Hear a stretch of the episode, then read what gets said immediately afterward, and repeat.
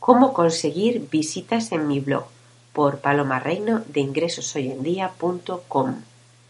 Una vez que compras tu dominio, tu alojamiento, instalas WordPress, empiezas a publicar. Tendrás que hacer un trabajo para conseguir tráfico cualificado, es decir, obtener visitas interesadas en suscribirse a tu lista de correo, donde se van a encontrar tus potenciales clientes. En los primeros meses de vida de tu blog, tu objetivo principal va a ser hacerlo visible. Aquí respondo a esta pregunta que te harás. ¿Cómo conseguir visitas en mi blog?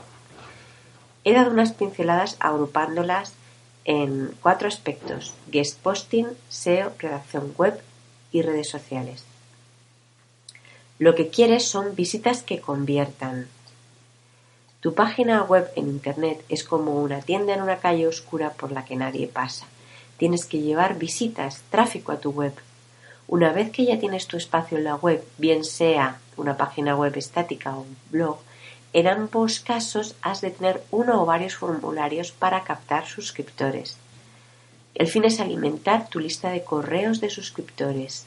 Tus suscriptores son los lectores que están realmente interesados por lo que ofreces y quieren más. De tus suscriptores se encuentran tus clientes. Esto es, a grandes rasgos, lo que define tu embudo de conversión.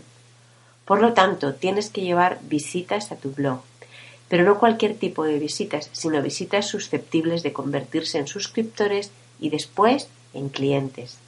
¿Por qué no directamente en clientes? Es decir, ¿Por qué no utilizar los artículos en tu blog para vender directamente? Pues por la sencilla razón de que no funciona. Antes de vender algo hay que crear una relación de confianza.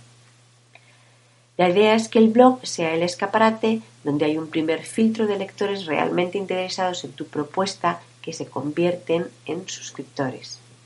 Después viene el trabajo del email marketing, en el que sigues cultivando una relación con tus suscriptores y es a ellos a los que haces ofertas de venta. Tu objetivo principal. Las grandes empresas dedican importantes presupuestos a la publicidad. Aproximadamente el 50% del precio de los productos que compramos se debe a gastos de publicidad y distribución.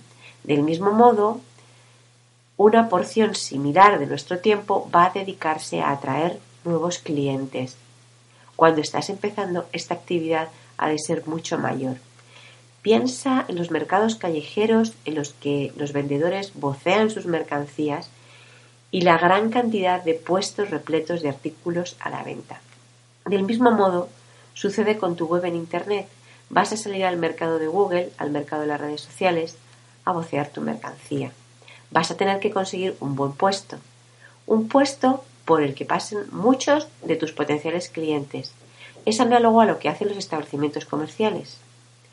Puedes ir consultando la evolución de las visitas en las estadísticas que ofrece Google Analytics o al principio mediante otro medio más sencillo, por ejemplo, el módulo de estadísticas del módulo Jetpack. Muy bien, ¿cómo conseguir visitas en tu blog? Mediante el guest posting. Ve a dónde están tus clientes potenciales.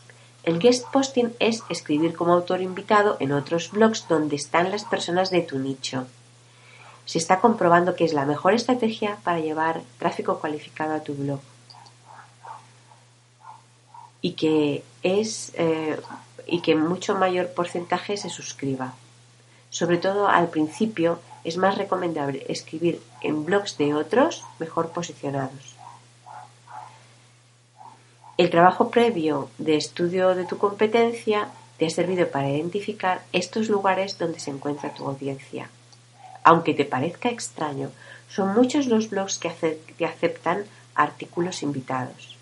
Escribir en foros donde se encuentre tu público objetivo, comentar en otros blogs, también traerá tráfico muy bien cualificado a tu blog. Escribir en tu blog tienes que, eh, que seguir un riguroso calendario editorial de al menos un artículo por semana. Escribe sobre temas relevantes para tu nicho, habla de sus problemas y ofrece tus soluciones. No se trata de que hables de tus temas, sino de sus problemas. Deben tener un título con gancho para atraer al lector. Optimiza tus artículos para los motores de búsqueda. No, no todos, con uno a la semana más o menos está bien. Esto se hace con palabras clave relacionadas con tu nicho y se hace muy bien con la ayuda de un plugin al efecto. Comienza tus artículos haciendo una pregunta o planteando una situación. Promete una respuesta o solución. Identifica un problema de tu nicho. Escribe un texto que conecte con el lector. En el desarrollo del artículo, entrega lo que prometiste en el título y en la introducción. Utiliza párrafos cortos, subtítulos, viñetas, negritas, que posibilitan la lectura más ágil.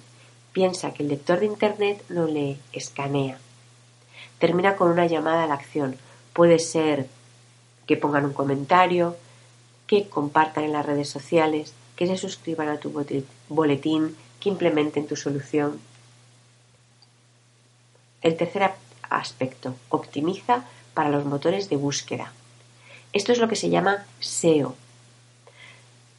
No se trata de que te vuelvas loco aplicando cuantas recomendaciones de optimización te propongan. Existe un conjunto de ellas que son las más efectivas. Optimiza tu sitio de acuerdo con ellas. Es un trabajo que se hace una vez y no más. Después queda la optimización de tus artículos, que es lo que se llama SEO on page. Y por último, utiliza las redes sociales racionalmente. Google suele ser la primera fuente en volumen de visitas cuando un blog lleva unos seis meses publicando, si ha hecho bien su trabajo de SEO. La segunda son las redes sociales. Aunque el tráfico que aportan no es tan cualificado como en el caso del guest posting, es mucho tráfico. La actividad en las redes sociales es muy absorbente y no tan productiva. Márcate objetivos en las redes sociales, publica automáticamente. Existen medios para ello. Elige las redes sociales adecuadas. Twitter es la red eh, eh, donde te puedes eh, relacionar con tus colegas blogueros. Desde ahí puedes conversar, establecer contactos, colaboraciones, estudiar a tu competencia, mejor que desde cualquier otra red. Si utilizas Google Plus, esto va a influir muy positivamente en tu posicionamiento en los motores de búsqueda. Podríamos decir que Twitter y Google Plus son las imprescindibles. Después, si te diriges a un cliente final, te interesa Facebook. Es donde está la gente. Si te diriges a empresas, te interesa LinkedIn. Si existe otra red social muy específica donde se encuentren las personas de tu nicho, adelante, pero no abarques más redes de las que puedes gestionar. Si quieres conocer más en detalle cómo puedes usar Internet con fines profesionales, suscríbete a mi boletín para obtener más información valiosa en ingresoshoyendía.com. Has oído a Paloma Reino.